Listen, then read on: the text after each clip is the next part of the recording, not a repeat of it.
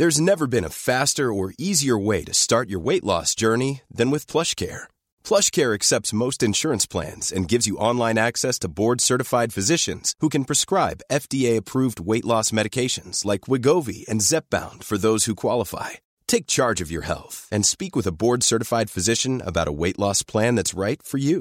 Get started today at plushcare.com slash weight loss. That's plushcare.com slash weight loss. plushcare.com slash weight loss. Alors, nous sommes en direct. Bonsoir à tous. Ils sont intenables, ce soir. Ce n'est pas possible. Est-ce que vous... même pas vrai, cafeteuse. Non, non vous n'êtes pas sage. Je le dis. Bon, allez, Maureen Vidal pour CNews Info.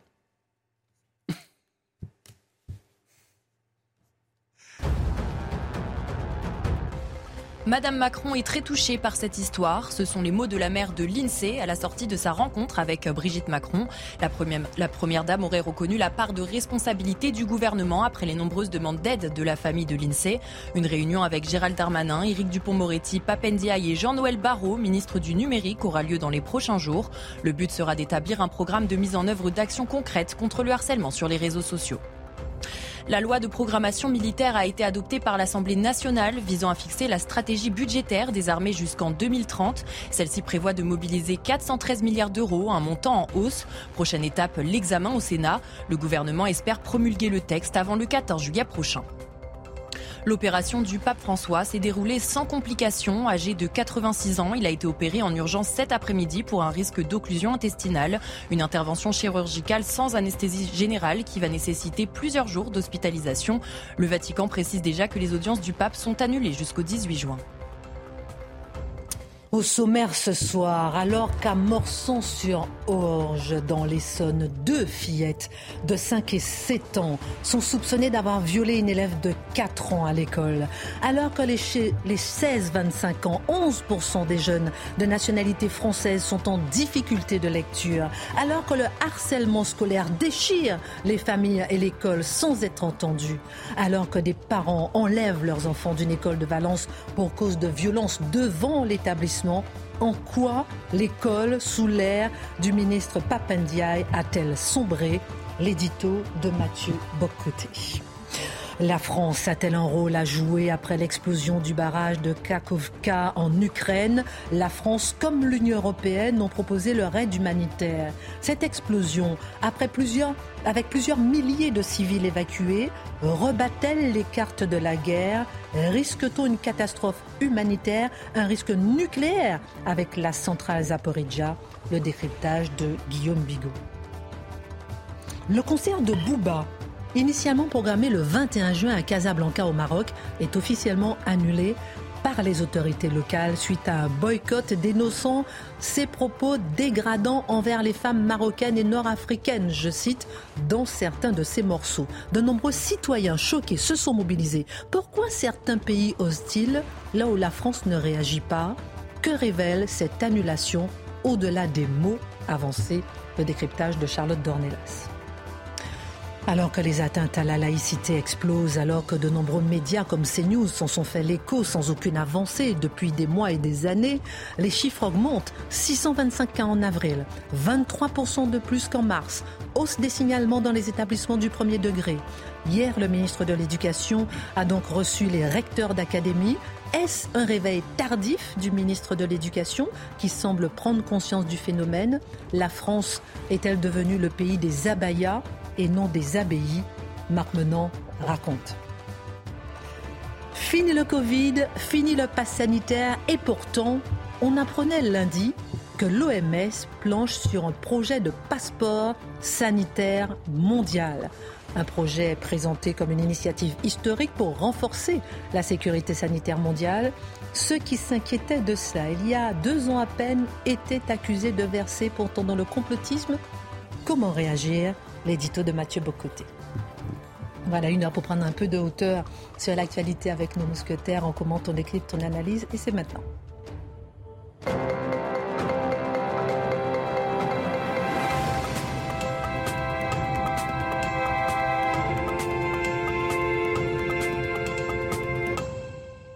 Bigot est avec nous ce soir. C'est mercredi, c'est ravioli. Comment allez-vous Vous connaissez le menu déjà ce soir C'est pour ça qu'il nous épate.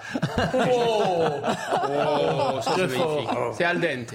Oui, ravi de vous revoir. Monsieur à la pochette, euh, excellente, vraiment très belle tenue, magnifique. Je pense que l'émission va pour bien. vous. Ah, il est nouveau. Bien sûr. Ah, je me disais, je l'ai remarqué tout à C'est l'heure. mon, enthousi- mon enthousiasme de la journée. Vous êtes très très bien taillé, très bien coupé, très beau tissu.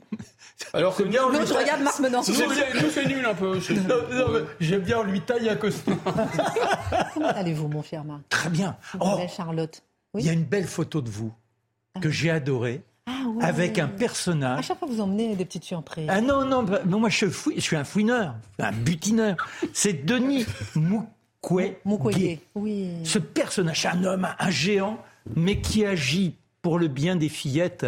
Et cet homme-là, on n'en parle pas assez. Je trouve extraordinaire. Il est menacé de mort, effectivement, Marc Menant, et c'est un plaisir pour moi de le rencontrer aujourd'hui. Menacé de mort parce qu'il répare les femmes victimes de viol. Le viol comme arme de guerre. Il répare les enfants victimes de viol. Il répare les femmes victimes d'excision. Et il est menacé de mort parce qu'il fait du bien. Donc euh, c'est vrai, c'est une belle façon de lui rendre hommage. Ah oui, oui, oui. Et, Et, euh, s'il y a un prix Nobel qui n'est pas discutable, prix Nobel de la paix, c'est bien lui. Bravo, prix monsieur. Nobel de la paix, Denis Mukwege. Merci beaucoup. De cela à notre premier sujet, il n'y a peut-être qu'un pas. À Morsan-sur-Orge, dans l'Essonne, deux fillettes de 5 et 7 ans sont soupçonnées d'avoir violé une élève de 4 ans à l'école. Les violences à l'école, Mathieu Boccoté, ne cessent de grimper. La question du harcèlement scolaire occupe une place croissante dans l'actualité avec le suicide de la jeune Lindsay, qui a été reçue avec soulagement et intérêt par Brigitte Macron aujourd'hui. Pour un nombre croissant d'enfants, l'école n'est plus un lieu sûr et on pourrait s'attendre à ce que le ministre de l'Éducation, Papendiaï, s'en préoccupe. Pourtant, depuis sa nomination, ne semble-t-il pas avoir une autre vision de sa mission? Oui, en fait, vous avez tout à fait raison. C'est le grand écart avec Papendiaï, qui est un homme intelligent, nul n'en doute, mais qui ne semble pas comprendre la fonction du ministre de l'Éducation aujourd'hui, dans un contexte où non seulement la transmission culturelle, la transmission du savoir s'interrompt, s'effrite, mais où les conditions même de sécurité de l'établissement scolaire, les conditions de la sécurité à l'école, la possibilité même d'avoir une transmission culturelle à l'école, ces conditions s'effondrent devant nous. Et on a l'impression, confuse mais réelle, je crois, partout dans la société, qu'un cap a été franchi. Chacun cherche le bon terme. Harcèlement scolaire. Emmanuel Macron parle de décivilisation, ensauvagement, diraient les autres. Et nous voyons à l'école aujourd'hui quelque chose qui se brise, une forme de décadence globale qui se révèle à l'école à travers notamment la question du harcèlement scolaire qui n'est, plus, qui, qui a complètement quitté le domaine des faits divers et qui aujourd'hui est un fait politique devant nous. C'est le symptôme d'un ensauvagement, d'une violence profonde qui ressurgit au cœur de la cité. Alors, euh, il y a, euh, sur cette question, il y a un très bon texte, je me prends, le, je prends la peine de le souligner un instant, qui est paru euh, sur Figaro Vox aujourd'hui, de Marie-Estelle Dupont, qui est psychologue. Le titre, c'est Har- Harcèlement scolaire, les raisons d'un échec. Et ce qu'elle dit là-dedans, c'est que fondamentalement, derrière cette, euh, ces cas à répétition, donc le cas de la jeune Lindsay et tant d'autres, eh bien, il y a un abandon des enfants. Il y a un abandon. Le- Le rôle de l'adulte, le rôle des adultes dans une société, c'est d'abord et avant tout la protection des petits, la protection de la vie innocente, la protection de l'enfant. La vie innocente, je le précise, j'y arriverai, n'est pas toujours pure. hein. parce que les enfants, il faut les, les éduquer, les civiliser, parce qu'ils portent aussi en eux une violence et une sauvagerie. On le verra. Mais c'est un texte qu'il vaut la peine de lire, je crois, parce qu'elle fait une critique, le procès même de cette capitulation du monde adulte, à la fois dans la civilisation, dans l'éducation des enfants, pour faire en sorte qu'ils soient capables de refouler leur part mauvaise ou de la transfigurer pour justement devenir des adultes qui servent à la fois les, leurs et plus largement la société. Alors, derrière ça, cette violence qui est très présente à l'école, Marie-Estelle Dupont nous dit abandon des enfants. On pourrait ajouter, et ça, euh, ça me semble assez juste, notre rapport à l'enfance, aujourd'hui, notre vision de ce que sont les enfants est complètement erronée. Euh, si je voulais faire une espèce de détour historique, je dirais nous sommes aujourd'hui les victimes tardives du rousseauisme pédagogique. Hein, le rousseauisme, vous savez, c'est pas Rousseau lui-même, mais c'est la caricature de, de sa philosophie que l'être humain est bon et c'est la société qui le corrompt. Donc on a cette idée que l'enfant est une petite créature pure, une petite créature douce, une petite créature absolument innocente, ce qui n'est pas vrai. L'enfant porte aussi en lui une part de sauvagerie. L'enfant porte aussi en lui la tentation de la violence. Et même l'enfant le mieux éduqué porte cela en lui. Mais imaginez si on renonce justement à les former, imaginez si on renonce à les éduquer. Et de ce point de vue, l'espèce de de psychologie post-68 arde. Euh, l'explication est facile pour 68, mais je crois que ça représente quelque chose. La psychologie post-68 arde, qui disait aux enfants, on ne va rien vous imposer, on ne va pas vous imposer d'autorité, on ne va pas vous imposer un cadre, on ne va pas vous imposer une culture, on ne va pas vous imposer un cadre civilisateur, parce qu'on croit que vous avez en vous tout pour vous construire vous-même, en faisant l'économie du monde adulte. Les adultes n'ont pas à vous former, n'ont pas à vous protéger, n'ont pas à vous préparer à la vie. Vous, petites créatures, vous allez même nous éduquer nous-mêmes à partir de votre pureté. Et je crois que derrière la crise scolaire, il y a on pourrait dire cette, capitulation de l'autorité, cette désubstantialisation de l'autorité, cet oubli que l'enfant ne pourra devenir autre chose que lui-même que si l'adulte joue son rôle. Et là, j'aimerais me tourner vers un texte qui est paru, un entretien qui est paru tout récemment dans l'Obs qui m'a renversé parce qu'il représente cette philosophie de l'enfant, euh, non pas de l'enfant roi ici, mais de l'enfant tout-puissant à qui il ne faut rien imposer. Et cette philosophie me semble, quoi qu'en pense l'auteur, très présente dans l'école aujourd'hui. C'est de Sophie Rabi Bouquet. Et je vais vous citer quelques passages qui me semblent tout à fait euh, euh, représentatifs de ça. Pour la majorité des activités, nous dit Sophie Rabi Bouquet, je pense que ce dernier, l'enfant, détient une compétence innée un guide intérieur pour savoir ce qui est bon ou mauvais pour lui. C'est assez fascinant. Donc, l'idée qu'il y aurait une forme de sens moral à ce point développé dans l'enfant qu'il saurait lui-même, un sens pratique, il pourrait faire l'économie de l'adulte, sauf pour quelques conseils pratiques, parce qu'il porte en lui un sens inné de, une forme d'auto-éducation. Et là, elle, elle, elle ajoute, je n'aime pas l'idée de mettre des limites ce sont des termes marqués par le freudisme qui laissent entendre qu'un humain a une, prédisposition à se laisser déborder par ses pulsions auxquelles il faudrait opposer un barrage. Oui, justement, c'est ça la civilisation. La civilisation, c'est construire en chacun un barrage pour qu'au moment où quelqu'un devant moi me tape profondément sur les nerfs, et ça arrive, eh bien, plutôt que de lui foutre mon poing sur la gueule, je me retiens, je me calme. À la rigueur, euh, on peut transformer ça par, par des échanges de, formules. Hein. Le, le langage, justement, là, pour faire en sorte de passer de la violence physique euh, au, langage qui permet de, je dirais, de canaliser la violence. Oui, de canaliser, vous avez le bon terme. Bon. Eh bien non, cette dame nous dit, il n'y a pas de pulsion, il n'y a pas de, de, force chaotique en chacun de nous. Donc les enfants, il ne faut pas leur mettre de cadre, il ne faut pas leur mettre de limites. Et elle présente ça. Elle, elle parle des violences éducatives ordinaires. Et là, vous allez voir, c'est le, le bouquet. La violence éducative ordinaire commence quand l'adulte pense savoir mieux qu'un enfant ce qui est bon pour lui.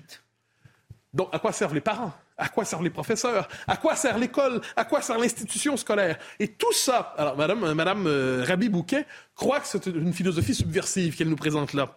Mais pas du tout. C'est la philosophie dominante à l'école depuis 40 ans, au moins 40 ans, 50 ans. On a tout fait pour faire tomber l'autorité. On a tout fait pour faire tomber donc l'autorité du savoir, l'autorité du professeur, donc du maître, l'autorité de l'institution, l'école. Et ça s'est décliné de toutes les manières. D'un côté, refus de faire de l'autorité, de la répression légitime lorsqu'on a dans une classe un petit turbulent, qui n'est pas seulement un petit turbulent, mais un petit, un petit harceleur. Le harceleur peut faire la loi à l'école parce qu'on se dit en dernière instance, on peut pas le, on n'ose pas le punir parce que ça serait lui faire violence. Et qui en paie le prix? Tous les autres et surtout les plus faibles. Mais de la même manière, on a, et là, il y a des doctrines auxquelles on a adhéré pendant un temps. de manière extrême, on appelait ça le socioconstructivisme. Hein. C'est un peu oublié aujourd'hui, mais ça voulait dire que l'enfant devait construire lui-même son propre savoir, construire lui-même son propre savoir. Donc, encore une fois, la transmission, la connaissance, le maître, le professeur, c'était secondaire. Alors, qu'est-ce qu'on voit ici, finalement? Je reviens notre point de départ, Papendiaï on a une société où la transmission culturelle est interrompue, où le cadre protecteur qu'est l'école ne fonctionne plus. Mais quand vous avez tout cela, euh, il n'est plus possible d'aller à l'école non seulement pour être protégé et formé, mais Papendiaï, devant cela, ne semble pas trop s'intéresser justement à cela, comme si c'était secondaire dans sa mission. Vous dites qu'il ne semble pas trop s'intéresser à ça, comme s'il euh, n'a pas la tête à la lutte contre le harcèlement scolaire. Selon vous, euh, où peut-il bien avoir la tête? Ah ben voilà, Papendiaï voit l'école non pas comme le lieu de protection et de transmission, de la, donc protection des enfants et transmission de la culture. Il est dans cette école de pensée progressiste qui voit l'école comme le lieu d'une expérimentation sociale, d'une expérimentation idéologique. Donc l'enfant n'est plus ce petit être qu'il faut civiliser pour lui permettre de devenir adulte au contact de la culture et du savoir, l'enfant devient la promesse d'un monde nouveau. C'est aussi l'enfant cobaye, l'enfant sur qui on va tester des théories pédagogiques, l'enfant sur qui on va tester des théories idéologiques nouvelles. Or, un élément important dans le mandat de, de Papendiaï, on le sait, c'est l'importance accordée à l'éducation à la sexualité. Alors tout le monde s'est demandé pourquoi il donne tant d'importance à ça? C'est que dans une société dominée aujourd'hui par la question du genre, une société dominée par la question des préjugés, des, de la diversité et tout ça, Papendiaï, avec d'autres, considère que l'école est le lieu privilégié pour déconstruire ce qu'il appelle des préjugés, ce qu'il appelle des stéréotypes, mais qui sont quelquefois, c'est souvent, des codes culturels inscrits dans notre civilisation depuis très longtemps. Puis on sait jusqu'où ça peut aller, cette théorie-là. Hein. Rappelez-vous, on en avait parlé sur ce plateau on avait parlé de cette, euh, cette séance d'éducation euh, sexuelle à l'école où on expliquait aux jeunes qu'ils pouvaient changer de sexe s'ils le souhaitaient, où on leur donnait euh, des conseils un peu trop pratiques sur la manière de mener leur vie adulte. Donc l'école devient un lieu d'expérimentation idéologique pour tester une nouvelle société, non plus pour transmettre, mais pour déconstruire. Et ça, c'est le double héritage. Je ne dis pas que Papendiaï s'en réclame directement, à la fois de Bourdieu et de Touraine. Bourdieu qui disait il faut déconstruire le savoir, parce que la culture, c'est le privilège des dominants. Il faut faire tomber ce privilège pour recommencer la société à zéro. Et Alain Touraine qui disait, quant à lui, de l'école, que c'était le lieu de fabrication d'une société démocratique nouvelle pour être capable de s'arracher au passé, s'arracher à l'histoire, s'arracher à la culture et fonder un monde nouveau. Donc quand on a tout cela à l'esprit, quand on a tout cela à l'esprit, on comprend que Papendiaï, quand on lui dit qu'il faut d'abord réparer les fondements de l'école et non pas fabriquer une société nouvelle, on comprend que ça l'ennuie. Dernière question, vous l'avez dit, cette dérive ne date pas de Papendiaï. Est-ce qu'on n'est pas un peu en train quand même de de surcharger un peu euh, euh, le ministre de l'Éducation sur ce sujet. Et je crois que vous avez raison. Je crois que vous avez raison. Papendiaï, c'est pas à cause de lui que tout s'effondre. Ça, ça date pas d'il y a un an et demi que tout s'effondre. on pourrait dire qu'il y a eu une parenthèse. Hein. C'est la parenthèse Blanquer, où Jean-Michel Blanquer a voulu vraiment imposer une autre philosophie à l'école, mais Jean-Michel Blanquer n'a pas été capable parce qu'il se battait contre un mammouth, il se battait contre une structure techno-bureaucratique qui résistait, idéologique aussi, qui résistait à la vision plus classique de l'école qu'il voulait euh, qu'il voulait ramener. Donc, qu'est-ce qu'on voit? C'est une crise de 40 ans. Et là, on comprend soudainement, je terminerai là-dessus, pourquoi il y a un tel acharnement aujourd'hui, notamment contre l'école privée. Un tel acharnement. Ben, parce qu'on se dit, dans la logique où l'école doit devenir une forme de laboratoire de la société nouvelle, mais les lieux de résistance, que sont les écoles privées, puis souvent le privé, catho et tout ça, eh bien, c'est vu comme un lieu de résistance inacceptable devant la société nouvelle qui est proposée. C'est une guerre des philosophies à l'école, en quelque sorte. Et Papendia est dans cette bataille. Je ne lui reproche pas d'être à l'origine de tous les problèmes. Je dis seulement que c'est un accélérateur d'une tendance idéologique inquiétante. Et devant cela, vous le noterez, même le privé catho, comme on dit quelquefois, finit par capituler en recrachant à sa manière l'idéologie dominante. Les seuls, quelquefois, à tenir, je ne dis pas ça sur le mode du compliment gratuit, c'est quelquefois ce qu'on appelle l'école hors contrat, pour une raison simple, parce que là, il y a une autre philosophie, une autre anthropologie, une autre conception de la culture qui a résisté à la déconstruction des 50 dernières années. Je ne dis pas qu'il n'y a pas de problème aussi dans cette, partie du milieu de l'éducation, mais l'idée qu'il fallait résister à l'idéologie dominante aujourd'hui, euh, c'est un peu étranger. J'ai l'impression que Papendiaï accélère l'idéologie dominante plutôt que lui résister, hélas. En parlant d'accélération, on voit l'accélération de la création d'écoles privées hors contrat et sous contrat, mais surtout hors contrat, c'est intéressant parallèlement de voir plusieurs écoles et établissements publics qui ferment des classes. Oui, très juste. Guerre en Ukraine, euh, comment, Guillaume Bigot, euh, l'explosion du barrage de Kakovka rebat les cartes de la guerre quel pourrait être le rôle de la France? On parlera euh, de ça dans un instant. Que se passe-t-il concrètement avec ce barrage sur le Dniepr? Qui a fait le coup? Ça aussi, c'est une question. On peut se la poser. Est-ce que c'est un tournant dans la guerre? Voilà toutes les questions qu'on peut se poser maintenant pour bien comprendre et bien planter le décor. Expliquez-nous tout. Alors, ça fait beaucoup de questions pour un seul homme, mais enfin, on va commencer par une idée simple. Nous sommes en guerre. La première victime dans une guerre, c'est la vérité. Donc il faut se méfier. Nous, nous c'est qui? Pardon.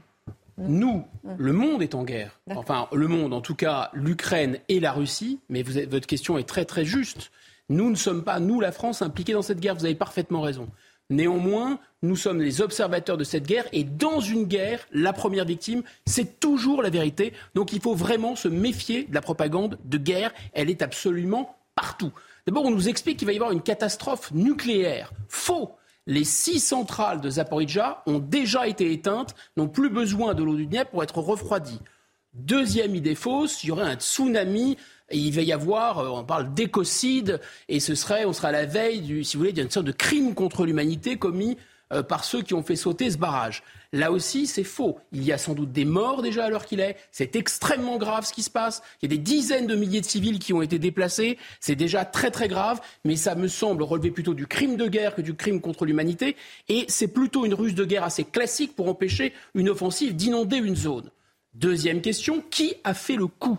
C'est extrêmement difficile à dire, mais de la même façon qu'on s'est tout à fait mouillé, c'est le cas de le dire, euh, sur l'affaire Nord Stream en affirmant que c'est évidemment dans l'intérêt du camp ukrainien américain, là on peut dire que c'est assez plausible que ce soit les Russes. Pourquoi? D'abord je me suis renseigné, j'ai téléphoné à des officiers qui sont des sapeurs, qui sont spécialisés dans les ouvrages et, et la manière de les faire exploser. M'ont dit ce barrage il est extrêmement épais, il faut des tonnes et des tonnes d'explosifs. En plus, les Ukrainiens n'ont pas la capacité technique d'envoyer des plongeurs parce que c'est un barrage à fleur d'eau. Donc il faut envoyer des plongeurs très spécialisés. Nous, on sait faire ça, les Navy américains savent faire ça, très peu de gens savent faire ça. Mais comment des Américains auraient pu s'infiltrer dans un territoire, parce que le barrage est contrôlé par les Russes, c'est assez peu probable. Donc il est plus probable que ce soit les Russes, mais on peut évidemment rien affirmer. En fait, les Russes ont l'habitude de la politique de la terre brûlée. On se souvient avec Napoléon, la politique de la terre inondée. Ils avaient déjà fait sauter un barrage en 1941. Cette histoire de barrage, on en a parlé sur ce plateau. Ah, et j'avais évoqué cette hypothèse au moment de Kherson, en disant les Russes probablement sont prêts à faire sauter le barrage. À quel point ça pourrait avoir des conséquences très euh, alors. Très graves. Et alors pour les populations civiles, évidemment, parce qu'il va y avoir euh, notamment des problèmes d'eau potable, de pollution d'eau, bien sûr pour la nature, le choléra qui peut ressurgir, etc. Mais ce n'est pas 100% certain que ce soit les Russes. Pourquoi? D'abord parce que le barrage leur était aussi utile, parce qu'il y a des civils côté russe qui vont être autant impactés, sinon plus, parce qu'en plus, euh, en inondant cette zone, le, canal qui, permettait d'amener de l'eau douce à la Crimée, qui manque d'eau douce cruellement, c'était un des objectifs d'ailleurs plus ou moins secrets de la guerre, eh ce canal n'est plus utilisable, donc ce n'est pas tout à fait non plus nécessairement dans l'intérêt des Russes. Mais enfin, on peut dire qu'ils ont un mobile, ces Russes, pour avoir fait sauter ce barrage. Qu'est-ce que c'est? C'est pas tellement d'empêcher une offensive ukrainienne. On attend l'offensive ukrainienne. On va en dire un mot, j'imagine. Mais ce n'est pas tellement là qu'elle peut avoir lieu, cette offensive, parce que le Dniepr est un fleuve très large. Il manque de moyens amphibies, les Ukrainiens. Par contre, par contre, ça permet, cette inondation, de dégarnir cette partie du front et d'envoyer des soldats russes, parce qu'il faut quand même étayer le front, et notamment là où l'offensive est probable, ils vont probablement déplacer des soldats russes vers le nord pour tenir le choc de cette offensive, à mon avis, prochaine. Cette offensive ukrainienne, justement, va-t-elle réellement avoir lieu? Va-t-elle réussir? La guerre va-t-elle s'arrêter? Quels sont ses enjeux? Je profite pour poser toutes les questions, puisqu'on non, puisqu'on parle rarement, mais précisément justement de ce sujet. Oui, qui, est d'ailleurs une guerre qui nous paraît assez lointaine, qui a quand même un impact, on le voit dans les supermarchés, dans la vie de tous les jours, mais c'est quelque chose qui est en train de faire basculer le monde. En fait, le monde entier est en train de basculer dans autre chose. Donc pour répondre à cette question sur l'offensive, en fait, on ne sait rien, on ne sait rien, on sait juste d'abord que l'offensive aura lieu. Pourquoi elle aura lieu? C'est une question de morale des troupes pour les Ukrainiens. C'est ce qu'ils savent faire militairement. C'est une guerre de mouvement. Ils subissent pour l'instant. Pour l'instant, la Russie, on pourrait dire, mène au score largement. Elle a quasiment atteint ses objectifs de guerre. Donc si les Ukrainiens ne lancent pas les offensives, ça va être très compliqué pour eux. Et les Occidentaux risquent de ne plus les aider. Voilà pourquoi l'offensive va sûrement avoir lieu. Quand est-ce qu'elle va avoir lieu? Peut-être qu'elle a déjà commencé à l'heure qu'il est, on n'en sait rien. Ce qui est sûr, c'est qu'après la fin du mois d'octobre, début du mois de novembre, pour des raisons météorologiques, ça sera plus possible. Donc c'est entre maintenant et, disons, l'automne. Troisième question, où elle va avoir lieu cette offensive? Le front est long de 1300 km du nord vers le sud. Alors on peut déjà exclure la Crimée, même si ce serait un coup extraordinaire pour les Ukrainiens, une espèce de Dien Bien. Vous savez, l'art de la guerre, c'est vraiment faire ce que l'ennemi pense qu'on est incapable de faire. Mais les Ukrainiens, évidemment, s'ils attaquaient la Crimée, ce serait, de leur point de vue, incroyable. Mais ils n'en ont pas les moyens amphibies, pour la même raison que maintenant, encore plus après l'inondation, l'offensive ukrainienne ne va pas se dérouler du côté du barrage. Elle ne va, à mon avis, pas se dérouler non plus au centre du front. Pourquoi pas au centre du front? Parce qu'au centre du front, c'est extrêmement fortifié du côté russe. Et là, les Ukrainiens ne peuvent pas vraiment agir. Donc ils ont deux fenêtres de tir, si j'ose dire. Le nord, vers Luhansk, et la zone entre la centrale de Zaporizhzhia et la région de Donetsk. Voilà.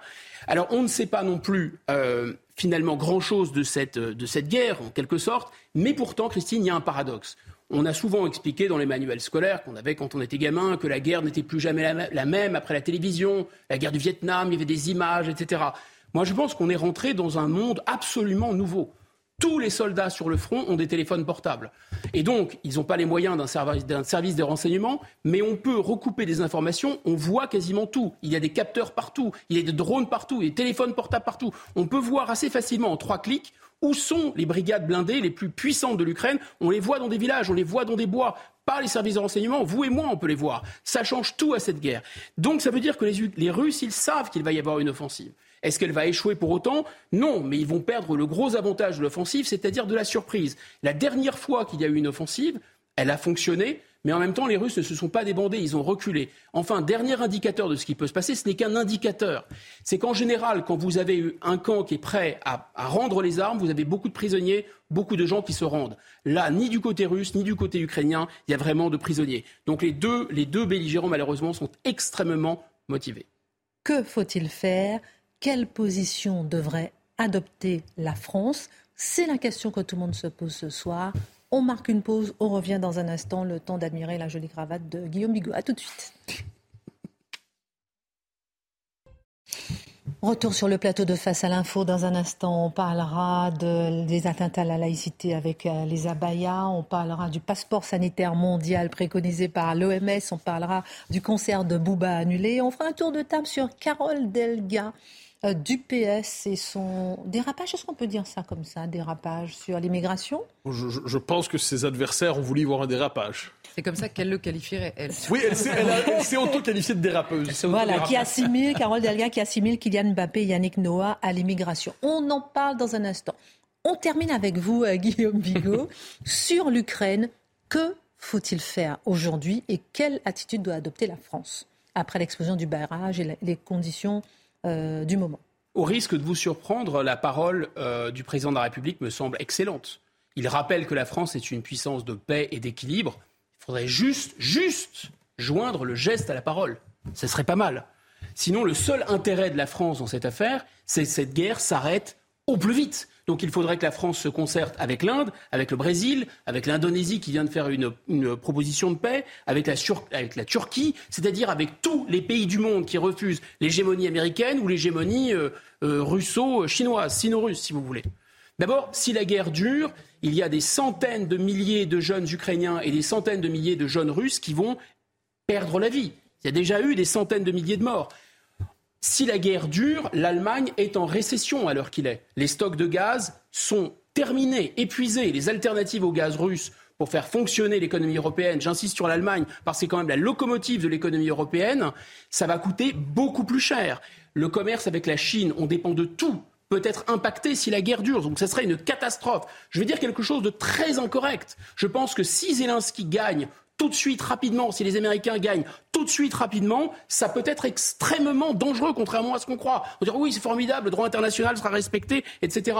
D'abord, la reconstruction, hein, n'en déplaise à certains, la reconstruction, ils ont l'air de miser beaucoup sur la reconstruction pour leurs propres entreprises, mais la reconstruction va se faire sans nous. Deuxièmement, la Russie risque de sombrer. Sinon, dans le chaos, dans la guerre civile, on ne sait absolument pas qui, si demain Poutine tombe, qui va remplacer Poutine? L'axe, le barycentre de l'Europe entre Paris, si vous voulez, et Berlin va se déplacer. Kiev, euh, Varsovie, Bruxelles, Washington. C'en est absolument fini de cette illusion de l'Europe contrepoids à la puissance américaine.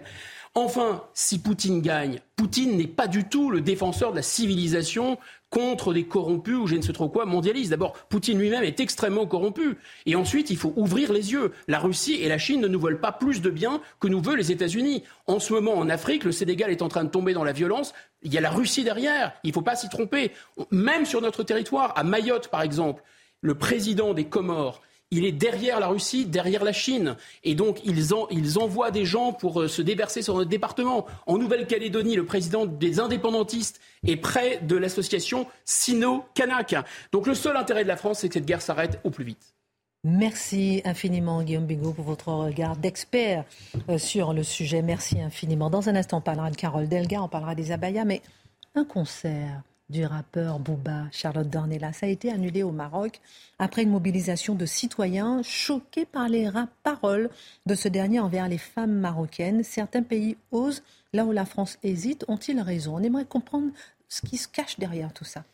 Alors, en réalité, il y a plusieurs grilles de lecture qui cohabitent euh, autour de cette histoire de, concert. Alors, il y a d'abord, en effet, euh, l'annulation du concert qui est décidée par la préfecture de Casablanca, en l'occurrence. Elle intervient au moment où il y a eu un appel sur les réseaux sociaux au boycott de ce concert en raison, en effet, de certaines paroles jugées blasphématoires ou sexistes, euh, parce que blasphématoire, parce qu'il y a un parti notamment islamique qui a fait une question au gouvernement à l'Assemblée marocaine et surtout, en effet, sur les réseaux, les paroles sexistes envers les femmes marocaines. Alors, je ne vais pas m'attarder sur les paroles ni les restituer ici. Chacun peut imaginer l'univers dans lequel on se dans lequel on se présente et le sexisme. Alors là, en l'occurrence, il y a en effet certaines paroles qui visent les femmes nord-africaines ou marocaines en particulier, mais le sexisme dans le rap n'est pas non plus quelque chose de rare. Et il se trouve que on est étonné, c'est ce qu'il y a dans votre question. Le Maroc, certains Marocains en tout cas se soulèvent, là où en effet, en France, le rap échappe totalement aux appels à la censure qui sont pourtant permanents euh, euh, partout ailleurs, on va dire, dans le débat public. Alors, c'est probablement en raison d'une intersectionnalité euh, de, de, festivals, en fait, qui se préoccupe moins, et on le vérifie en permanence, qui se préoccupe moins des personnes qu'ils prétendent défendre que l'avancée d'une idéologie. C'est-à-dire que les minorités sont intéressantes à partir du moment où elles contreviennent à la solidité de la majorité, ou c'est-à-dire solidité de la culture majoritaire, solidité tout simplement de la norme culturelle euh, dans le pays. Donc évidemment, une minorité euh, qui contrevient à l'idéologie, en l'occurrence euh, féministe ou au strict respect même dû aux femmes initialement, c'est moins grave qu'une minorité ou une personne issue de la minorité qui, elle, se rallie au discours majoritaire. Alors là, c'est de la traîtrise, mais pour le reste, on ferme les yeux. C'est pas un drame. Alors en France, en effet, on annule des conférences, on a des interventions qui sont huées, voire menacées dans les universités. On poursuit des chercheurs qui n'insultent absolument personne et qui se contentent de réfléchir, voire même parfois d'accepter la contestation qu'on leur refuse. On s'excite à la moindre parole de travers dans le débat public. Mais le rap, c'est pas pareil. Donc, on comprend que ceux qui s'excitent à la moindre parole de travers défendent les femmes, mais pas tout le temps. Ça dépend des circonstances, ça dépend de qui attaque les femmes, ça dépend aussi de quelle femme est attaquée. Vous remarquez, ça marche dans les deux sens. Donc on examine beaucoup le messager avant de savoir ce qu'on pense du message. C'est classique, ça arrive tous les jours. Et on a en l'occurrence certains Marocains qui se sont affranchis beaucoup plus que nos indignés professionnels ici. Ça, c'est pour le cadre général de cet appel au boycott.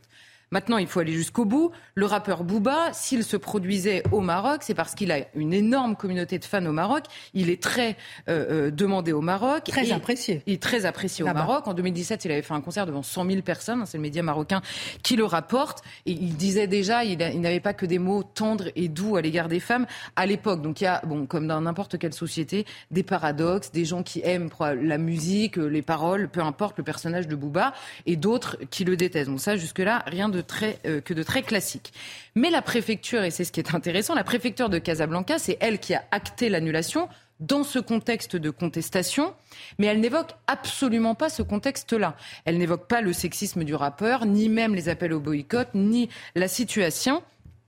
Et si le lien n'est établi par personne, la préfecture annule le concert. Point barre, en fait. Elle ne donne pas d'explication. Le concert est annulé, mais il y a beaucoup de commentateurs qui au-delà de cet appel au boycott, y ont vu tout simplement le contexte de, du gel diplomatique total qu'il y a entre la France et le Maroc. Bouba étant évidemment un rappeur euh, français au Maroc et peut-être que derrière ça se cachent ces tensions euh, plus que vives entre nos deux pays. On se souvient d'une époque de relations chaleureuses entre nos deux pays, comme vous dites. Quelle est l'histoire justement de cette tension palpable aujourd'hui? Alors, on se souvient de l'histoire. Alors, Chirac et Hassan II, évidemment, tout allait bien. Ensuite, on a eu avec, euh, quand Mohamed VI est arrivé, les LR qui étaient au pouvoir euh, ont poursuivi cette idylle, on va dire, entre le Maroc et, euh, et la France. Mais ce qu'il faut voir, c'est qu'en France, pour faire de manière un peu caricaturale, on va dire, la gauche a toujours été assez proche de l'Algérie et la droite beaucoup plus proche du Maroc, des autorités marocaines, pour des raisons historiques sur lesquelles je ne vais pas m'attarder ici. Mais évidemment, la guerre d'indépendance en Algérie a été absolument dramatique. Des engagements politiques et des déchirements en France. Au Maroc, la fin du protectorat a été beaucoup plus paisible, ça s'est bien passé, et tout ça explique, on va dire, les choix des uns et des autres à ce moment-là. Or, l'énorme sujet pour la France, qu'on parle de l'Algérie ou du Maroc, c'est le lien entre l'Algérie et le Maroc. Nous sommes pris, on va dire, entre une guerre que se font ces deux pays-là. Donc à chaque fois qu'un Français, qu'une autorité française parle aux Marocains, les Algériens regardent, parle du Maroc, l'Algérie écoute, et quand c'est l'inverse qui se produit, c'est le Maroc qui écoute et les Marocains qui surveillent. Donc c'est un peu difficile à gérer. Or, à l'époque, à l'époque des relations chaleureuses, la droite qu'on appelait à l'époque, euh, j'ai des personnes au téléphone qui me disent à l'époque on appelait la droite de la Mamounia, qui est un hôtel euh, au Maroc, Maroc où tous ces gens-là passaient leur week-end et les relations étaient au beau fixe. Tout le monde allait y passer ses vacances. D'ailleurs, il y a encore beaucoup de Français qui vont passer leurs vacances au Maroc. Énormément. Énormément, énormément, tous les week-ends, toute l'année, bien sûr. Mais au-delà de cette présence et de cette affection même entre des personnes, entre les deux pays, il y avait à l'époque une coordination, une coopération policière, judiciaire, des services de renseignement qui étaient extrêmement efficaces et des relations donc euh, euh, entre nos deux pays qui étaient très bonnes. Notamment pour les attentats du 13 novembre. Notamment pour les attentats du 13 novembre. Et d'ailleurs, ces, ces, ces, coopérations pardon, avec les services de renseignement se poursuivent jusqu'ici. La vraie tension, elle est vraiment politique, donc ça rend évidemment cette coopération beaucoup plus difficile. Elle s'est affaiblie sur beaucoup de terrains, mais c'est politiquement qu'il y a eu une rupture avec l'arrivée de François Hollande, je vous disais, le, rapport n'est pas du tout le même entre la gauche et la droite. Quand François Hollande est arrivé euh, euh, au pouvoir, il y a un événement qui a euh, distendu, on va dire, le lien, c'est qu'il y a une ONG française à l'époque qui avait demandé à la justice française d'émettre un mandat d'arrêt contre le grand patron de la sécurité, un monsieur Amouchi, marocain. À l'époque, Hollande avait accédé à cette demande et l'homme avait été interpellé à l'aéroport de Paris. Et alors là, la crise diplomatique était absolument énorme, d'autant qu'on a affaire à des pays qui ont une certaine susceptibilité, qu'on peut comprendre, hein, je la qualifie pas, enfin je la juge pas là en l'occurrence, mais vraiment dans la diplomatie c'est quelque chose d'important. Et avec l'Algérie d'ailleurs c'est exactement la même chose. Donc on avait eu ensuite le défilé de tout le monde, notamment de Bernard Cazeneuve qui était parti à Rabat, qui s'était excusé, et on avait tout eu jusqu'à l'arrivée d'Emmanuel Macron. Alors Emmanuel Macron, ça a très mal commencé pour le Maroc, je vous disais, qui observe tout ce qu'on fait. Emmanuel Macron, il a tout focalisé sur l'Algérie. C'est-à-dire que pendant sa campagne, on se souvient, le, la qualification euh, de la colonisation comme crime contre l'humanité, c'était évidemment une, une, comment dire, une concession hallucinante d'un point de vue français faite à l'Algérie, mais les Marocains, ils ont aussi vu la concession hallucinante faite aux autorités euh, algériennes à l'époque. Et alors, Emmanuel Macron a réussi un genre d'exploit hein, sur ce terrain-là, c'est qu'avant, vous aviez le président soit la relation était bonne avec l'Algérie, soit avec le Maroc. Emmanuel Macron, il a réussi à nous brouiller avec les deux. Parce que on, a beaucoup parlé des relations avec l'Algérie. Emmanuel Macron veut être l'homme de la réconciliation entre la France et l'Algérie et du dépassement euh, du drame, on va dire, euh, colonial et surtout de la décolonisation en l'occurrence. Et on voit bien où on en est. On voit bien que ce matin encore, on a appris euh, que le président algérien euh, remettait encore la visite pour des raisons calendaires. Alors bon, moi je veux bien une visite d'État en France qui est très attendue. Visite d'État en France, donc ça fait des mois et des mois qu'elle est remise en permanence. Et là, on nous a expliqué qu'il y avait encore des problèmes de calendrier. À l'inverse, je note que nous, on fait des voyages avec 5, 10, 14 ministres, ce qu'on n'a jamais vu, euh, en Algérie. Et je note par ailleurs que si on est extrêmement clair sur le conflit vis-à-vis de la Russie, ça ne nous dérange pas du tout d'envoyer 14 ministres euh, en Algérie, en sachant que le président euh, algérien a des problèmes de calendrier pour venir à Paris, moins pour aller à Moscou. Je ferme la parenthèse. Donc, évidemment, Emmanuel Macron a très envie d'être l'homme de la réconciliation algérienne. Le problème, c'est qu'on a vu, c'est extrêmement compliqué. On a vu la crise des visas avec la Tunisie, le Maroc et l'Algérie. On a vu que quand même, pour faire plaisir à l'Algérie, par exemple, on a signé les accords pour Barkhane, vous savez, à Alger précisément pour les intégrer à cette chose-là. Et aujourd'hui, le survol des avions à Alger n'est plus possible. Bon, vous voyez que sur le, dossier algérien, on ne réussit pas encore. Et évidemment, le Maroc nous le pardonne assez peu. Si j'ai bien compris, la France est prise euh, dans une guerre, comme vous l'avez expliqué, entre le Maroc et l'Algérie, dont elle ne parvient pas finalement à se dépêtrer, c'est ça Mais Parce que si vous regardez à la fois le dossier marocain et le dossier algérien et le dossier français, eux savent ce qu'ils veulent, eux savent ce qu'ils veulent défendre également, notamment vis-à-vis de la France, et nous, on le sait beaucoup moins. Nous, on sait euh, le degré de gêne, de culpabilité, d'angoisse que l'on cultive euh, parfois à dessein. On, le cultive aussi vis-à-vis de, des personnes marocaines, algériennes ou binationales qui sont sur notre propre sol. On l'a beaucoup évoqué avec l'Algérie, mais c'est vrai évidemment aussi euh, avec euh, les Marocains ou les binationaux franco-marocains. On ne sait pas comment se comporter. On le voit bien. On a tout accepté euh, avec l'Algérie. Hein, je vous le disais, je vous ai la liste juste avant. Et depuis l'affaire Pegasus, alors là, bon, c'est plus les, les, spécialistes qui le disent, mais l'affaire Pegasus, vous savez, Emmanuel Macron avait appris qu'il était sur écoute. Le nom du Maroc était sorti. La technologie était israélienne, mais Emmanuel Macron a fait un blocage c'est pas mon mot, hein, c'est des gens qui me l'ont dit, euh, et, a fait un blocage sur le Maroc à ce moment-là. Euh, on est écouté aussi euh, par les Chinois, par les Américains, mais là, c'était le blocage était total. Et donc, la relation avec le Maroc a été délaissée au profit de la relation avec l'Algérie. Et on a vu, je ne sais pas si je devais résumer, on va dire, cette tension, on l'a vu au moment de l'imam Iqwisen, où pas un quart, on va dire, de l'attention qui avait été portée euh, à l'Algérie sur le dossier de la décolonisation a été faite avec le Maroc à l'époque. Souvenez-vous, le Maroc avait accordé le laissez-passer consulaire pour cet imam qui avait passé toute sa vie en France. Donc nous, on comprend bien qu'on a envie que cet imam aille vivre au Maroc. Mais il faut aussi comprendre que les Marocains, ils nous disent, écoutez, en fait, il a passé toute sa vie en France. La radicalisation, c'est pas nous qui l'avons faite, c'est pas nous qui l'avons laissé faire, c'est pas nous qui l'avons laissé parler. Et le problème, c'est que Gérald Darmanin a tellement communiqué sur le dossier que les autorités marocaines ont fini par dire le problème, c'est que votre imam Iqwisen, ça devient un sujet de politique intérieure au Maroc. Les Marocains ne le reconnaissent pas comme un des leurs. Et vous parlez tellement qu'on n'en veut plus. Et on a vu la suspension de ce laisser-passer consulaire. Ça, résume un peu, on va dire, l'espèce d'incompréhension et de tension absolue qu'il y a entre nos pays. Qu'en est-il des deux ambassadeurs? Oui, alors l'ambassadeur de France au Maroc, il est toujours là, mais il n'est plus reçu par personne. Hein. voilà, il ne, il, ne, voit plus euh, les autorités au Maroc et le Maroc n'a carrément pas d'ambassadeur en France. Voilà, il n'a pas été renouvelé. Le dernier a été rappelé, enfin a été envoyé ailleurs, et il n'y a pas d'ambassadeur en France. Cacophonie au niveau diplomatique derrière le concert annulé de Bouba. Merci beaucoup. Oui, euh, j'extrapole un peu. Hein, je ne suis pas sûre, mais voilà, c'était intéressant de se pencher. sur oui, bien Les relations sont tellement amicales qu'elles deviennent inexistantes. dans un instant, on parlera de Carole Delga sur l'immigration, Kylian Mbappé. Euh, on a envie de comprendre. J'ai envie de vous entendre surtout là-dessus. Marc Menant, alors que les atteintes à la laïcité explosent, alors que de nombreux médias comme nous, euh, CNews, euh, nous en sommes fait l'écho euh, depuis plusieurs mois, plusieurs années sans aucune avancée, les chiffres augmentent, 625 cas en avril, 23% de plus qu'en mars. Hier, le ministre de l'Éducation a reçu les recteurs d'académie. Marc, est-ce un réveil tardif du ministre de l'Éducation nationale qui semble peut-être prendre conscience maintenant du phénomène votre regard spécialiste de la laïcité Il y a un côté un peu théâtral quand même. La meilleure preuve, euh, dans sa déclaration, il dit il ne faut ni sous-estimer, ni surestimer. Vous voyez, c'est-à-dire que, attention, etc., mais bon, dans le fond, est-ce bien sérieux? Et pourtant, les statistiques sont là, les professeurs se plaignent, et puis il y a tous ceux qui sont dans le silence. Le silence qui est le déni.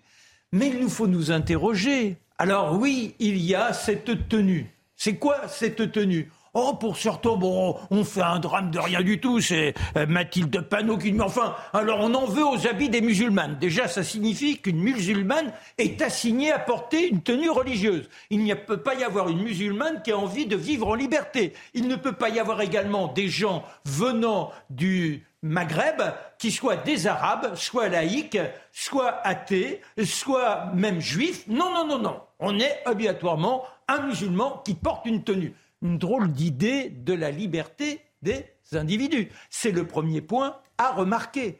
Mais au-delà de ça, lorsque l'on a de plus en plus de magasins qui accueillent ces vêtements, qui les mettent en vitrine, et c'est quoi? Est-ce qu'il y a une autre religion qui a des vêtements comme ça proposés pour que l'on puisse s'exhiber? Non.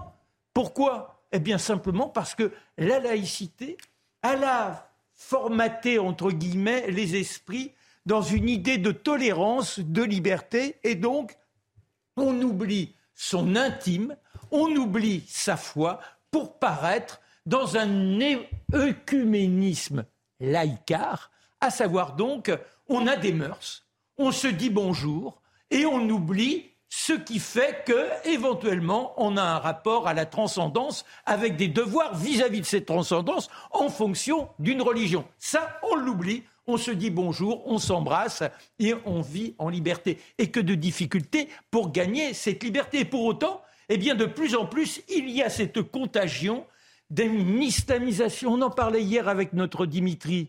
C'était euh, le, le côté halal.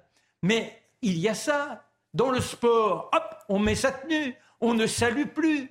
Il y a partout une sorte de contagion. Et là, il faut se remettre à lire certains livres. Oh, ils sont oubliés, mais il y a Samia Labidi. Samia Labidi, c'est la présidente du mouvement indépendant séculier. Elle a écrit un livre, Karim, mon frère, ex-intégriste et terroriste. Ça a été publié chez Flammarion. Que raconte-t-elle dans cette histoire? Eh bien, comment cette famille, qui vivait dans la paix de la laïcité, s'est trouvée brisée par l'infiltration de cet esprit islamiste voulu par certains? Soudain, il y a eu un frère, une sœur qui se sont entichés d'une façon de se comporter pour se donner une identité jusqu'à ce qu'un de ces garçons devienne un terroriste. Et la famille qui est tombée dans toutes les horreurs de la fragmentation. Il faut lire cela pour comprendre et arrêter de dire mais allons, soyons tolérants. C'est quoi cette tolérance? C'est de l'imposture pure et dure et qui est servie par qui? Par ceux qui devraient être les gaillards les plus farouches, à savoir les héritiers de Gambetta, de Clémenceau. Clémenceau, il disait quoi, Clémenceau Il disait il faut que nous prenions parti entre les droits de Dieu, dont le Parti catholique s'est fait le champion, et les droits de l'homme, qui constitue le principe fondamental de notre organisation politique. Donc le principe fondamental, c'est d'exister en dehors de la religion. Alors c'est quoi? On dit il faut qu'aujourd'hui à l'école, les jeunes filles, elles aient un instant de lucidité, elles apparaissent en, en citoyenneté uniquement au moment de l'école. Après, elles retournent dans une autre façon de vivre. Vous vous rendez compte de la folie de cette fausse tolérance. Il faut permettre à tout à chacun de comprendre ce qu'est notre laïcité, ce qu'offre notre République. Il faut là encore reprendre des parcours, des parcours extraordinaires, comme Joséphine Becker, que l'on évoquera dans 15 jours dans notre émission du dimanche matin, Les Grands Destins. Quand elle est arrivée en France, elle a compris ce qu'était le prix de la liberté, de pouvoir exister en étant dans la splendeur et dans le respect de son être. Ça, c'est ce qui est refusé aux gens. Quand on leur permet de s'enfermer, de se ghettoiser, ils sont là, ils vivent selon des traditions, comme si soudain ils pouvaient se donner, se dorer une identité. Mais ça veut dire quoi, ça aussi? Vous savez, les tenues folkloriques, au départ, c'était des tenues régionales. On portait sa tenue de Bretonne, on portait sa tenue d'Alsacienne, on portait sa tenue de Vendée, sa tenue normande. Mais c'était un carcan. Ou créole. Voilà. Et c'était une prison d'étoffe. La laïcité, elle a fait tomber tout ça. En revanche, oui, on a tous la jouissance que l'on doit reconnaître à tout à chacun, quel que soit son parcours. C'est-à-dire, on a une racine. Une racine, on se sent de la montagne, on est peuple de la mer, on est peuple de la campagne. Et de cette manière-là, de temps en temps, à une occasion, on ressort ses vieux vêtements pour se dire je me sens breton, je me sens normand, je me sens algérien, mais ne jamais oublier ce qu'est donc notre grand principe, vivre dans un œcuménisme où on se respecte tous selon des mœurs bien identifiées qui sont celles de la laïcité. Certains disent que décompter les atteintes à la laïcité, c'est stigmatiser les musulmanes. Mais non, mais vous vous rendez compte, c'est là où on stigmatise les musulmanes. C'est-à-dire qu'on assigne des gens à avoir un comportement et ça, veut, ça signifie qu'obligatoirement, donc, le musulman ne peut échapper à un certain... Je me fous qu'on soit musulman, que l'on soit catholique, que l'on soit juif, on doit exister comme citoyen. Quand on aura tous compris ça, on se redonnera un élan, un élan de fraternité. Pourquoi, Guillaume Bigot, ces agissements ont été si longtemps minorés parce qu'il y a une gêne, et d'ailleurs, euh, ce que la sortie de Mme Delga, là, vous vouliez en parler, mais c'est exactement ça. C'est pas, pas un dégât dans l'antiracisme, c'est un gros delga dans l'antiracisme. Il y a une erreur 404. En fait, pourquoi il y a une gêne? Parce qu'au fond du fond, je vais vous dire la vérité, il ne faut pas le dire, mais la vérité, c'est quoi? C'est que comme ces gens, Madame, comme Mme Delga, ne pensent pas que ces, musulmans ou ces musulmanes ne sont vraiment leurs frères ou sont vraiment leurs concitoyens, comme ils ne se sentent pas de plein pied avec eux, comme ils ne se sentent pas appartenir au même peuple qu'eux, alors ils sont gênés quand il y a des problèmes avec eux. Quand votre frère fait quelque chose de pas bien, vous avez une gêne à lui dire? Non, moi j'ai aucune gêne à lui dire. C'est bien la preuve qu'il y a un malaise dans cet antiracisme. On va parler justement de Carole Delga. Certains parlent de naufrage. Mathieu Bocotti, je me tourne vers vous.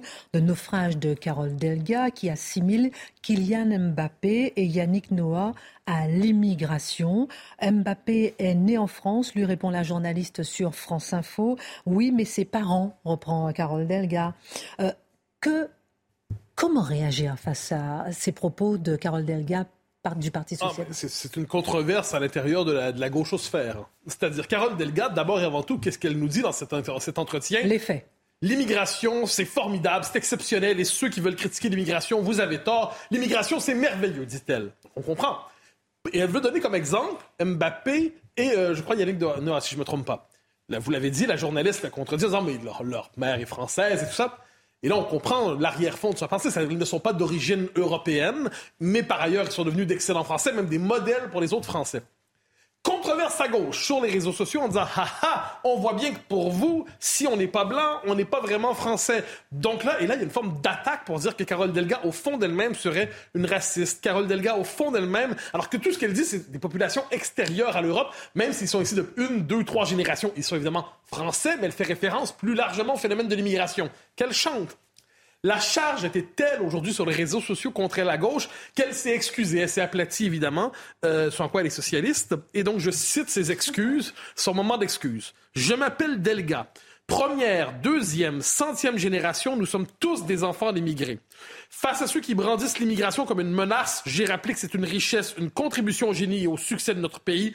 Je regrette de m'être mal exprimé. Hein? Mea culpa, mea maxima culpa. Accessoirement, accessoirement, ce qui est assez intéressant, c'est que pour que les personnes issues de l'immigration ne se sentent plus discriminées, il faut déraciner le peuple français en lui expliquant qu'ils sont depuis 100 générations tous des immigrés. Euh, chapeau mais surtout, c'est exactement ça. D'abord, non, non, il y a des Français qui sont euh, sur le territoire français depuis mille ans. Ça existe, en fait, sur leur lignée. Déjà, c'est la première chose. Par ailleurs, dire à quelqu'un qui a une origine immigrée, que ce soit ses parents ou ses grands-parents, il me semblait pas que c'était une insulte, mais on l'a découvert aujourd'hui. Ça, c'est la deuxième chose. Et en l'occurrence, Yannick Noah, euh, peut-être que sa mère, moi, je connais pas, en fait, euh, l'histoire et l'arbre généalogique de Yannick Noah, mais il me semble qu'il est parti revivre précisément dans le village hérité de son père, etc., en Afrique. Donc, cette histoire existe. Et par ailleurs, c'est dans le même monde qui attaque Delga aujourd'hui qu'on lui dit mais c'est quand même incroyable, on peut être français, être fier de ses origines, mais en même temps, au moment où on signifie les origines, et eh ben, du coup, c'est une insulte. Enfin, ils se perdent dans leurs euh, indignations permanentes. Non, mais la folie, c'est quoi? C'est que l'école était le lieu de l'incubation, c'est-à-dire une, deux, trois générations. Elle nous raconte son histoire. Mais ils sont passés par l'école. Et à l'école, on leur apprenait quoi? On leur apprenait un savoir. On leur apprenait la rationalité. On leur apprenait la philosophie. C'est-à-dire qu'on leur offrait la possibilité d'entrer dans un développement intellectuel en dehors de toute entité originelle. Guillaume Bigot. Un point très bref, je pense qu'on manque vraiment totalement ce qu'est l'identité de la France et Mme Delga n'a rien compris de ce qu'est l'identité de la France en fait. C'est le seul pays du monde où quelqu'un comme Noah, quelqu'un comme Mbappé, on se fiche totalement d'où ils viennent. On se contrefiche de leur couleur de peau et c'est le seul pays du monde qui est comme ça. C'est ça l'identité de la France. Les identaristes ne comprennent pas que c'est l'union de la mer du Nord et de la Méditerranée. Ce n'est pas une ethnie, c'est pas une race la France. C'est une volonté, mais c'est pas de la lâcheté, de la faiblesse non plus. Et derrière tout ça, il y a des Antillais qui sont noirs et qui sont français. Bien sûr, depuis bien sûr. avant Plus Nice, islamistes. avant Nice, avant la Savoie, depuis si longtemps. Exactement. Et pourtant, souvent considérés pas forcément du bon camp, par, par, comme des immigrés. Et Haïti, quand vous allez là-bas, ils regrettent de ne plus avoir cette fraternité avec les Français. Dernier sujet. On apprenait lundi que l'OMS planche actuellement sur un projet de passeport sanitaire mondial Qu'est-ce que c'est concrètement, Mathieu Bocoté? Parce que tremblement, séisme, personne ne s'y attend. Alors, il y a quelques temps, rappelez-vous, quand on parlait de passeport sanitaire mondial dans le cadre de la crise sanitaire, l'accusation venait tout de suite, vous êtes complotiste, vous êtes complotiste. Ben, deux, alors, moi, deux ans plus tard, je constate que l'accusation tombe et le passeport sanitaire progresse. Alors, qu'est-ce que c'est? C'est une entente. Le directeur général de l'OMS, j'espère pas massacrer son nom, Tedros Adhanom Ghebreyesus. Bon, vous me pardonnerez. Et le commissaire à la santé de l'Union européenne, Stella Kyriakides, ça je pense que je l'ai réussi, ont présenté ça comme une initiative historique pour renforcer la sécurité sanitaire mondiale. Donc, le passeport sanitaire mondial, c'est une première étape. Hein. Il y en aura d'autres. Et comment on va le construire À partir du passeport sanitaire européen hérité de la crise sanitaire, parce que c'est le passeport le plus développé en la matière. Il faut toujours garder à l'esprit que ce n'est pas surprenant que ça vienne de l'Union européenne. Je vais citer ici une déclaration qui date de 2009 de Barroso, vous savez, l'ancienne figure importante de la Commission européenne, qui disait La gouvernance mondiale a besoin de l'Europe en tant que terrain d'expérimentation idéal pour la mondialisation, avec ses règles supranationales et institutions. L'Europe a une expérience politique unique et une légitimité particulière. Donc, qu'est-ce qu'on voit ici? C'est une logique mondialiste, en fait. L'Europe prépare la gouvernance globale. Ah, mondialiste, c'est un autre mot qu'il ne faut jamais utiliser parce qu'apparemment, il, relèverait de l'imaginaire de l'extrême droite. Or, qu'est-ce qu'on constate? C'est qu'il y a des élites qui, aujourd'hui, c'est pas un complot, c'est un projet politique, se disent que le monde se construira mieux s'il se construit à l'échelle mondiale, si on peut se, sous de la gouvernance globale. Et ce qu'on doit comprendre, parce qu'ils nous disent, c'est une étape qui en annonce d'autres. Il s'agit du premier élément constitutif du réseau mondial de certification sanitaire numérique de l'OMS qui doit mettre au point un large éventail de produits numériques pour améliorer la santé de tous, tels que des carnets de vaccination internationale numériques. Alors qu'est-ce qu'on voit avec ça? C'est une logique qui se met en place. D'abord un système de contrôle qui se veut sanitaire, qui est enfin un système de contrôle, qui est un système de fichage numérique mondialisé, qui peut se reconvertir demain, je vous le dis maintenant, le jour où on, a la transition écologique. On va nous expliquer qu'on doit avoir un système de gouvernance globale qui fait en sorte qu'on est tous de bons citoyens fichés. Euh, pour, et, bien là, le dispositif numérique sera là pour d'autres objectifs, peut-être. Qui dit passeport sanitaire mondial dit amorce d'un État mondial? Ah, c'est une formule. État mondial, on préfère dire gouvernance globale. Vous avez raison. Ordre mondial. Non, mais vous avez la raison d'utiliser cette formule. Pourquoi? Parce que, mais disons gouvernance globale, pour une raison. Voyons comment s'est construit l'Europe, hein, autour du charbon et de l'acier au début. Donc, on puis ça aboutit à l'Union européenne aujourd'hui, qui est une forme d'empire qui ne dit pas son nom aujourd'hui. Eh bien, pour construire la nouvelle gouvernance globale, on passe désormais par le sanitaire et l'écologique. C'est-à-dire que c'est des raisons apparemment pratiques. Hein. Le charbon, l'acier, ben, le vaccin la lutte contre le changement climatique. Et on crée la matrice, par ailleurs, d'une gouvernance globale revendiquée. Revendiquée avec toujours la même thèse. Les souverainetés nationales sont périmées les décisions ne doivent plus se prendre au niveau des peuples. Une technocratie globale serait plus qualifiée pour affronter les problèmes de l'humanité. Et on a toujours les mêmes thèses qui sont avancées. D'un côté, c'est la crise climatique. On comprend, ça touche l'humanité dans son entier. Et on comprend la pandémie. Euh, et ça, c'est particulier, parce que moi, alors là-dessus, tous ceux qui sont imaginés que la pandémie est un plan de je ne sais ça c'est un délire. Mais ce qui est certain, c'est que certains, certains se sont dit, ben, la pandémie nous a donné une expérience du global, une expérience du contrôle social, et cette expérience peut être reproduite pour le mieux de l'humanité, pense-t-il. Et c'est ce qu'il nous disait, on ne doit pas manquer, c'est une chance à ne pas sacrifier que cette pandémie pour faire l'expérience d'un contrôle social qui permettra d'aller plus loin dans la lutte contre les changements climatiques. Quoi qu'il en soit, euh, quel que soit l'objectif de tout cela, ce qui se met en place peu à peu, c'est une gouvernance globale. C'est une gouvernance qui efface les peuples, qui efface les nations, qui place une forme d'élite, une technostructure globalisée au cœur de notre destin. C'est une tour de Babel 2023, mais j'aimerais rappeler que la tour de Babel a fini par tomber. Merci beaucoup, euh, mon cher Mathieu. Merci, euh, Guillaume Bigot ma charmante Charlotte, mon Marc. Tout de suite, CNews Info avec Adrien Spiteri, ensuite Pascal Pro et ses invités, et puis nous à demain 19h. Merci à tous. Yael Braun-Pivet va faire barrage à l'examen de la mesure d'abrogation des 64 ans programmée demain dans l'hémicycle. La présidente de l'Assemblée dit appliquer la règle, rien que la règle. Le reste de la proposition de loi portée par le groupe Lyot pourra quand même être examiné. La gauche dénonce un coup de force inacceptable. Un trafic international de stupéfiants démantelé. Il se situait entre l'Espagne et le sud de la France. Neuf personnes ont été écrouées. Certaines personnes sont connues dans le narco-banditisme. Près de deux tonnes de cannabis ont été saisies selon la justice. Et puis après Karim Benzema, N'Golo Kanté signe en Arabie Saoudite. Le milieu défensif a signé un contrat pour trois ans avec le club d'Al Ittihad. Il quitte Chelsea après sept années passées à Londres. Selon plusieurs médias, son salaire pourrait atteindre 100 millions d'euros par an.